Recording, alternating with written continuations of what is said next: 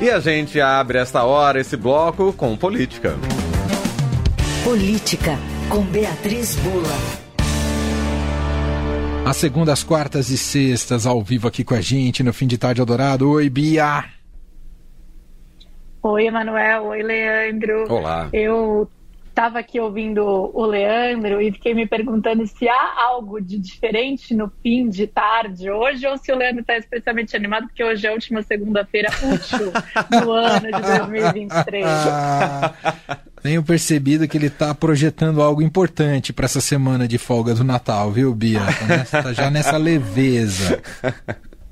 Entendi, entendi. Não, o fim de tarde está bonito mesmo, mas é que ele falou de uma maneira tão é, empolgada, né? Que acho que tem alguma influência aí. Né? Você tá uma, uma luz super bonita. Olha que a gente está na frente da marginal, que não é uma vista das mais bonitas, mas a, a, luz do sol ali tá bonita. Pode falar, a poluição, os benefícios da poluição, se é que eles existem, mas eles produzem um sol laranja tão bonito, né? Que faz o fim de faz tarde. Faz mal, mas é bonito. É, porque aqui a Bia sabe melhor do que a gente, ela é. que frequentava, frequentava mais o sexto andar aqui, porque hoje gente trabalha muito de casa, né, Bia?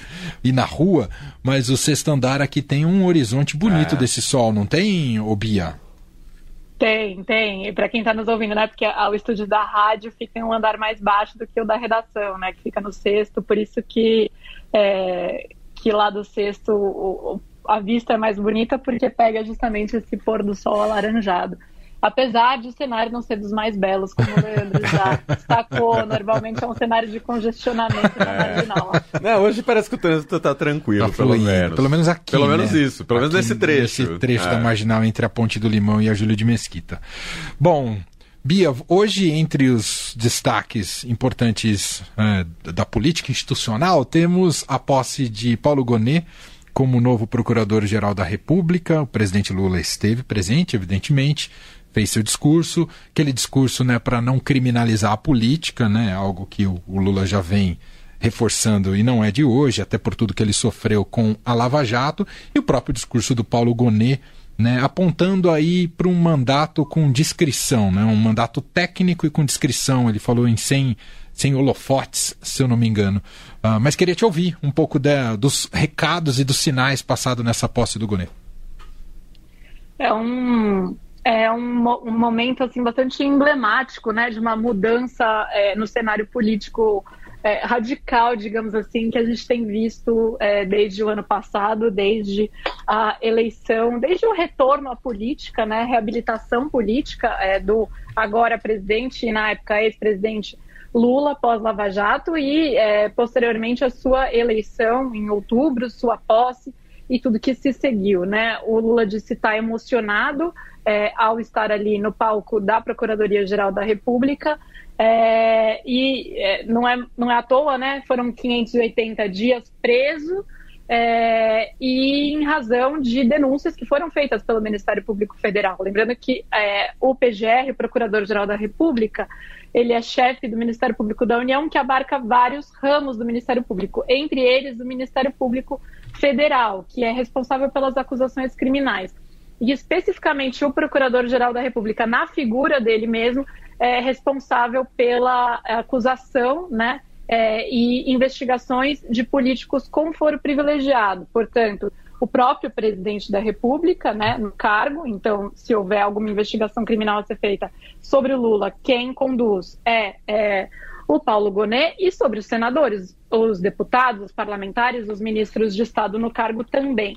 É, a gente viu que nos últimos anos isso significa bastante poder, é, justamente porque é, a gente assistiu a uma série de acusações e denúncias feitas é, contra políticos, ministros, é, senadores, deputados no exercício do mandato, portanto, conduzidas diretamente pelo Procurador-Geral da República. É, embora não tenha sido esse o caso inicialmente do caso do Lula lá em Curitiba, né? Porque é, ficou a cargo do Ministério Público Federal de primeira instância, é, que era tinha ali a força-tarefa coordenada pelo Deltan Dallagnol.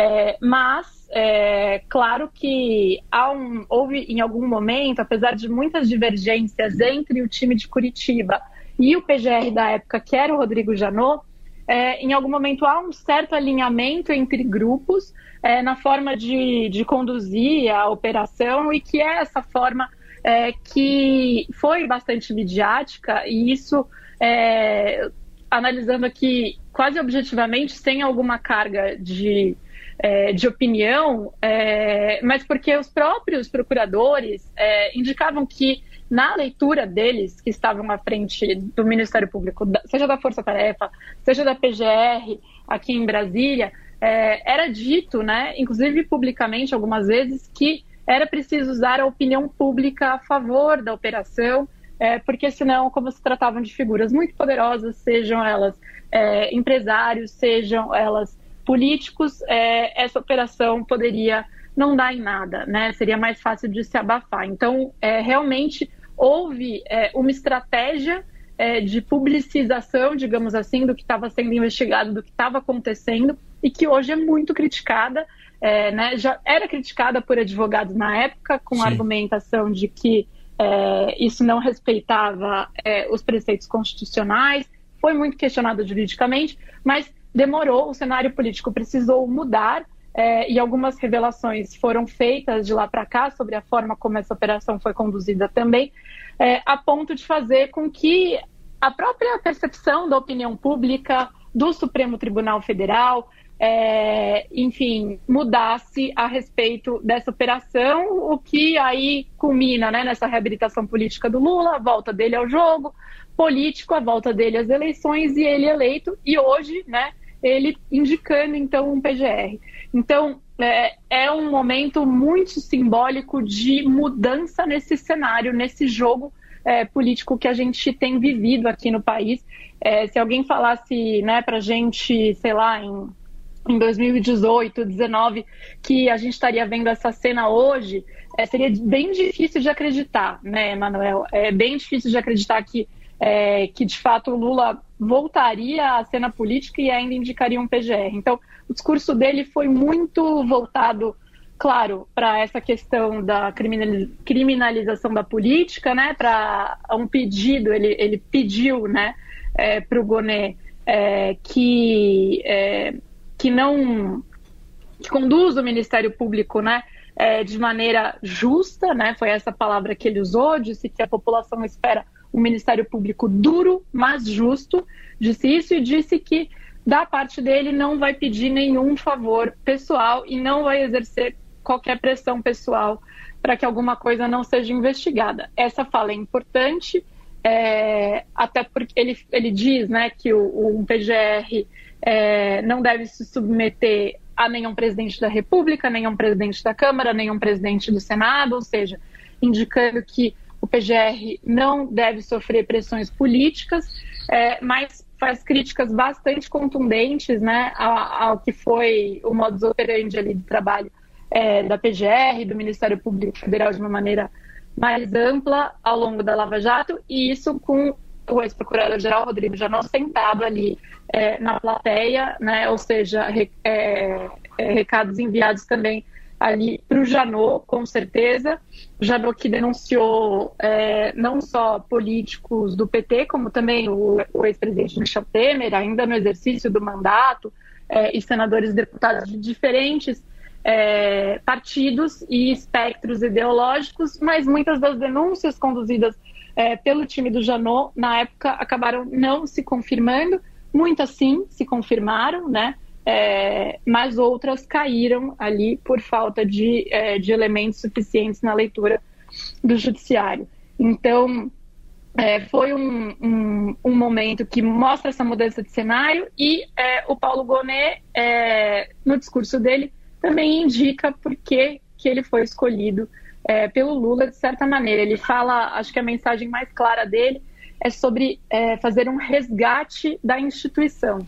Né? E aí, fazendo então esse retrospecto, nos últimos anos a PGR ficou envolta a grandes crises, porque primeiro a gente teve, portanto, aí é, falando do Janot, né, é, desse momento mais midiático, de muitas denúncias contra é, políticos, é, de, no momento posterior, uma crítica muito intensa à atuação do Janot e dos procuradores.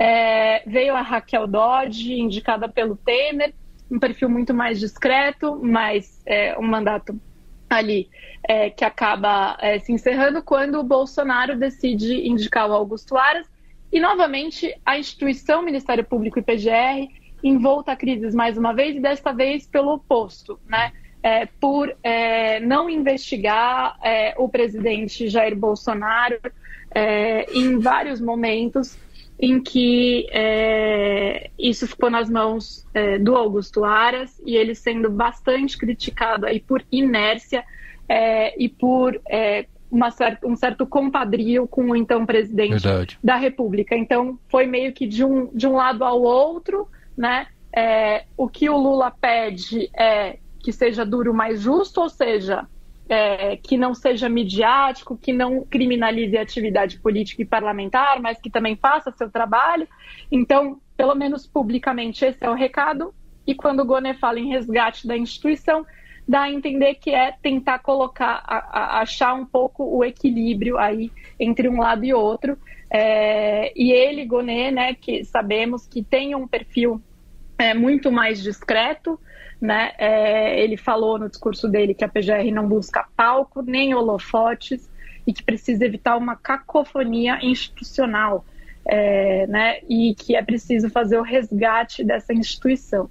Então, um discurso que indica que deve ser uma atuação mais discreta, é, mas é, longe dos holofotes, né? Um pouco mais longe da mídia, mas de novo é, a ver o que vem pela frente, né? claro. né? Porque as coisas, a gente Tem... só sabe de fato o perfil quando as coisas começam a aparecer também, as investigações começam a surgir, as histórias começam a chegar para a mão desse PGR, e aí que a gente também consegue é, identificar o perfil e como é, pretende lidar, né?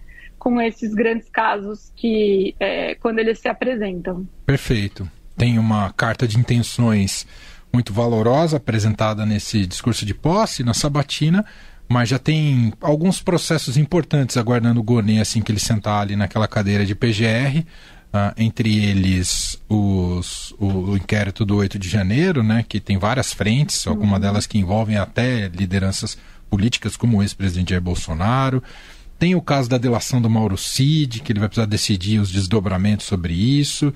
E tem também um pedido, já que ele quer é, é, resguardar a imagem do Ministério Público, que ele derrube essa decisão, essa resolução é, do Ministério Público, que exige que todo cidadão se identifique para acessar dados sobre a remuneração de promotores, procuradores e servidores do órgão.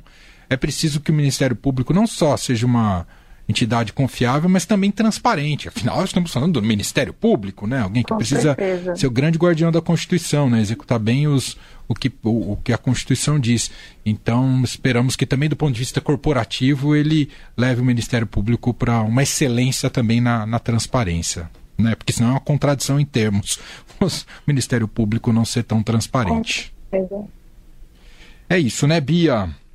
Com certeza, Manuel. É isso aí. É isso aí. Então fechamos por hoje. A Bia está de volta. Ainda na quarta você está com a gente, né, Bia? Tô, tô sim com vocês. Então tá bom. Beijo para você. Até quarta. Até. Beijo.